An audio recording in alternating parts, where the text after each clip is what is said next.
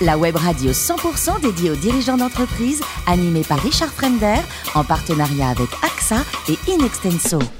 Bonjour à toutes et tous, bienvenue sur CEO Radio.tv. Vous êtes plus de 48 000 dirigeants d'entreprise à nous écouter chaque semaine et nous vous en remercions évidemment. Retrouvez-nous sur les réseaux sociaux, sur le compte Twitter CEO Radio-du-bas TV. Aujourd'hui, c'est d'avenir. Nous allons parler l'avenir de la planète et donc de l'homme puisque nous recevons Jean-Pierre Rich, CEO d'origine. Bonjour Jean-Pierre. Bonjour. Alors vous êtes né à Agen, mais vous avez fait une partie de vos études à Besançon. J'ai l'impression que ce pas les mêmes hivers. Non, ça c'est clair. Euh, quand on, est à Agen, on n'imagine pas qu'il fait aussi froid à Besançon qu'il fait. Euh, quand je suis arrivé en, 83, c'était l'hiver le plus froid de, je pense, des 20 ou 30 dernières années euh, en France. Et il faisait moins 40 à Mout, qui est à 80 km de Besançon. Et dans les rues de Besançon, il faisait moins 25. C'est-à-dire que pendant trois semaines, il y avait de la neige. Et j'ai découvert que les carburateurs des 4L pouvaient geler. Et on parle de réchauffement climatique. C'est dit. Alors on n'en parlait pas trop à l'époque. Je m'en rendais pas trop compte en tout cas. Alors vous faites un Master of Science en Angleterre, vous passez par les États-Unis, l'Italie, l'Espagne, vous passez chez Usinor Sassilor, Altran. En gros, euh, vous êtes en train à ce moment-là de vous former à la direction d'entreprise avec plein d'univers différents? Bah, je me fais plaisir, euh, je, je, je, fais des choses qui me plaisent. Euh, j'avais envie de voyager, j'avais envie de, de, de, vivre dans différents pays. Et évidemment, euh, bah, c'est Italie, euh, Espagne, Angleterre, Belgique, ça, ça, semble très proche, mais enfin, c'est des vraies différences de culture, différences de manière de travailler. Ça se sent, ça, au quotidien Ah oui, ça se sent. On, on a, en Espagne, par exemple, les, les, Français sont très mal, très mal vus euh, parce qu'ils ont, une, on a, les Espagnols ont peut-être un petit sentiment d'infériorité ou les, les, Français un sentiment de supériorité. Et, et euh, si on arrive avec une, avec une approche, euh, un comportement franco-français, on a beaucoup de mal à travailler avec les Espagnols, par exemple. Et avec les États-Unis, par exemple alors, j'ai passé trois mois aux États-Unis à l'université, donc je ne peux pas vraiment dire si euh, la, la, la, différence culturelle est, est, forte. Ce que j'ai apprécié, c'était euh, c'était le campus américain, mais pas vraiment le travail euh, dans les entreprises. D'accord. Alors après, vous devenez DG de Ginger, puis Managing Director, comme on dit, chez Lavendal Maasai. Vous créez en 2009 Okavango Energy.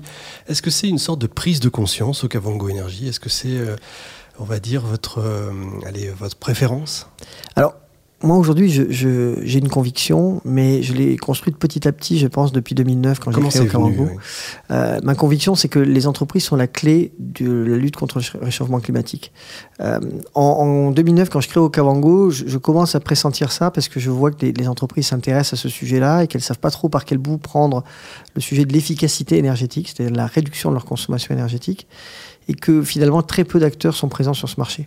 Donc c'est pour ça que je crée ça, plutôt par, avec une, une ambition business et en me disant ça fera pas de, ça sera pas mal, ça donnera du sens à mon travail au quotidien. Euh, depuis, j'ai pris, euh, j'ai pris conscience des enjeux et, je pense que ma maturité sur ces sujets a grandi. On va y revenir justement parce que ça part, plutôt très fort hein, au Kavango, mais en 2016, suite, à des, difficultés de trésorerie, je crois qu'on peut le dire, vous devez abandonner un peu votre, votre bébé. Euh, la France a, c'est vrai, on le dit en général, encore beaucoup de mal à parler du droit à l'erreur. Euh, est-ce ouais. que, est-ce que ça vous a malgré tout servi de faire des erreurs, si on peut parler d'erreurs après tout euh alors c'est vrai, euh, au Kavango, c'était 50% de croissance par an dans les, dans les 8 premières années, donc euh, on était sur une, belle tendance. Et puis 2016, c'est l'anticipation euh, d'un creux du marché qui n'avait pas été, qui était pas là. Je ne me suis pas rendu compte que, le marché allait, tomber très fort et, et 35 personnes que je payais tous les mois, ben évidemment, c'était des sorties de trésorerie fortes à la fin de l'année, après avoir tenté deux, deux, deux opérations, d'abord d'introduction euh, d'un nouveau, de nouvel actionnaire et puis après de, fusion avec notre cabinet, on n'est finalement pas arrivé à, trouver de solution et on, a revendu la, société en, redressement judiciaire. C'était un gros coup sur la tête euh, pendant, pendant deux mois parce que c'était pas du tout ce que j'imaginais à, à, la lumière des, des, années précédentes. Mais c'était en même temps une expérience extraordinaire d'apprentissage. Et très rapidement, en fait, je me suis, euh, je me suis orienté euh, en, en, disant finalement, les Américains, ils penseraient que c'est une superbe expérience et qu'il faudrait et en profiter pour devenir plus fort. Et donc, je suis reparti sur un nouveau projet en me disant finalement, j'aurais plus de chances de réussir dans le deuxième parce que j'ai raté le premier. En gros, est-ce qu'il faut se planter pour réussir? En tout cas, bah, hum, j'ai eu le privilège ou le, plaisir de gagner euh, la palme du rebond. Euh, eh oui, c'est pas rien.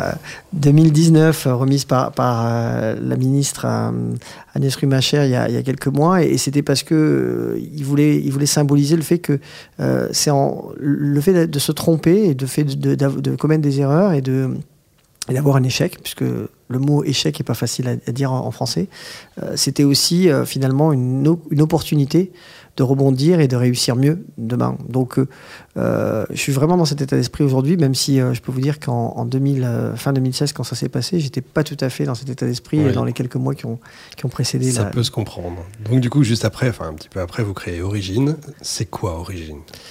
L'origine, donc on, a créé euh, cette société avec deux associés, Marco Caputo, Pierre Moran et, un troisième associé, euh, Lionel Lemot, qui est un associé financier.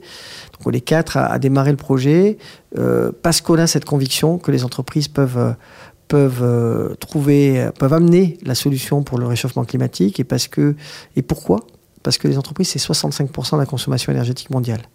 Euh, c'est aujourd'hui des enjeux climatiques qui sont alignés euh, avec les enjeux de compétitivité des entreprises. Donc on s'est dit, finalement, nous, notre métier, ça va être d'accompagner ces clients euh, par du savoir-faire et par des solutions concrètes pour leur permettre de réduire leurs émissions de gaz à effet de serre et pour leur permettre de baisser leur coût énergétique. Donc l'équipe d'ingénieurs qu'on a recrutée, on a développé avec eux quatre expertises. Une première qui est liée à l'efficacité énergétique, c'est-à-dire comment je produis mieux en consommant moins. La deuxième sur les énergies renouvelables pour, aider les entreprises à, se débarrasser de l'addiction aux énergies carbonées. La troisième sur euh, les achats d'énergie parce que les marchés de l'énergie se sont transformés et on veut aider nos clients à trouver des solutions sur une offre qui est de plus en plus atomisée. Et la quatrième, c'est autour de la mobilité électrique et euh, du stockage d'énergie, parce que là, les entreprises ont des difficultés à définir une feuille de route sur des, marchés qui s'inventent. Alors pendant vos loisirs, parce que vous avez quand même des loisirs, mais pas tant que ça finalement, vous travaillez quand même, parce que vous avez créé euh, l'Institut Origine. C'est quoi euh, En plus d'origine, c'est quoi Oui, mais parce que en fait, euh, petit à petit, comme je disais, ma, conscience euh, environnementale s'est aiguisée. au départ, c'était ça serait bien et puis ça fera du business. Et puis petit à petit, je me suis rendu compte que c'était un énorme enjeu. C'est l'enjeu du 21e siècle en fait pour moi. Et j'ai voulu, avec euh, Marc Roquette, l'ancien président de Roquette Frères, et avec Patrice Robichon, l'ancien directeur industriel de Pernod Ricard, j'ai voulu créer un institut, une association à but non lucratif, dont la vocation est d'aider, de motiver et d'aider les dirigeants d'entreprise et les entreprises à s'impliquer dans la lutte contre le changement climatique.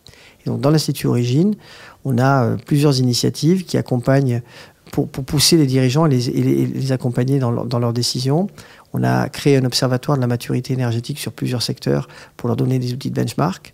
On a, créé un prix qui est remis tous les deux ans sur le CIAL, le plus gros salon de l'agroalimentaire, avec le ministère de l'Agriculture, pour récompenser l'entreprise de l'agroalimentaire la plus performante en termes d'énergie, l'agroalimentaire étant le, premier secteur industriel français. On a créé euh, une, un événement depuis deux ans au ministère des, Finances et de l'économie euh, qui est euh, centré sur les énergies renouvelables et les entreprises, qu'on co-organise avec l'ADEME et avec les, associations de, du solaire et de l'éolien en France, pour, euh, avec 300 ou 400 personnes qui, viennent euh, écouter et comprendre comment les énergies renouvelables peuvent les aider.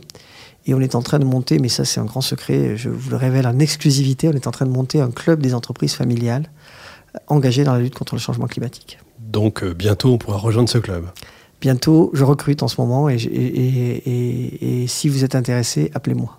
D'accord, on mettra votre. Alors, donc votre numéro de téléphone, on le donne. Bien sûr. Est-ce que vous avez encore le temps de jouer au rugby? Oui, euh, ben, parce que moi je suis né à Agen. Donc ben euh, Agen, il faut, pour être quelqu'un, il faut se déterminer par rapport au rugby. 95% euh, aiment le rugby et 5% détestent le rugby. Il faut peut-être, c'est peut-être mieux d'être dans les 5% parce que c'est plus facile de se démarquer. Mais, mais moi j'étais dans les 95% qui aimaient ça. Et j'en ai fait toute, toute ma vie. Et là, je, je continue à en faire Je suis, euh, je suis maintenant, je joue au Stade Français. Alors c'est un peu euh, euh, horrible pour un Agenais de jouer Ah au Stade ouais. Français, mais euh, mais c'est euh, c'est ce qui me reste quand je suis à Paris. Voilà. Et c'est le rugby traditionnel, celui où on se plaque, où on Alors se tape dessus. c'est c'est plus le rugby traditionnel parce que je me suis dit que maintenant j'étais je devenais trop vieux pour pour continuer à prendre des grands coups lors des plaquages ou, ou en mettre d'autres à mes à mes adversaires. Donc je joue au rugby à toucher. C'est un, un nouveau sport qu'a lancé la fédération française il y a il y a cinq ans, euh, mais qui, est- qui est devenu qui, qui prend très vite. C'est du rugby à 5 sur des demi-terrains, donc ça court très vite. Ça fait moins mal, mais ça court très vite. Ouais, il y a quand même la sueur. Et enfin, vous aimez bah, évidemment hein, le bon vin, la bonne chair. Là, on retrouve le rugbyman, évidemment. Vous savez préparer le foie gras de canard, je crois. Vous avez une recette? Oui, en fait, on a créé euh, euh, un événement avec quatre copains. euh, maintenant, on est cinq et je pense qu'on sera bientôt six. On se retrouve euh, tous, les, tous les mois de février chez mon père pour apprendre à cuisiner les canards, le confit et le foie gras, parce que je pense que ça fait partie aussi des, des traditions qu'il faut transmettre. Et puis, euh, évidemment, quand on fait ça, euh, c'est trois jours à la fois de, de, de- de convivialité et de gastronomie, puisqu'on finit toujours par aller manger dans un petit, petit restaurant euh, à côté d'Agen, euh, qui est un, une étoile Michelin, qui commence à nous connaître et qui nous a promis un repas tout aux truffes la prochaine fois qu'on y va. Rapidement, très très rapidement, une, euh, allez, euh, votre truc pour faire du foie gras de, de canard. Alors ça, c'est facile, c'est comme ça de sel et comme ça de poivre. Il n'y a rien de mieux. fin de ce numéro de CIO Radio. Merci beaucoup, hein, Jean-Pierre. Retrouvez tous nos podcasts sur le site cioradio.tv et sur iTunes. Suivez notre actualité sur nos comptes Twitter et LinkedIn. On se retrouve mardi prochain à 14h précise pour accueillir un nouvel invité. CEO Radio.tv vous a été présenté par Richard Fremder.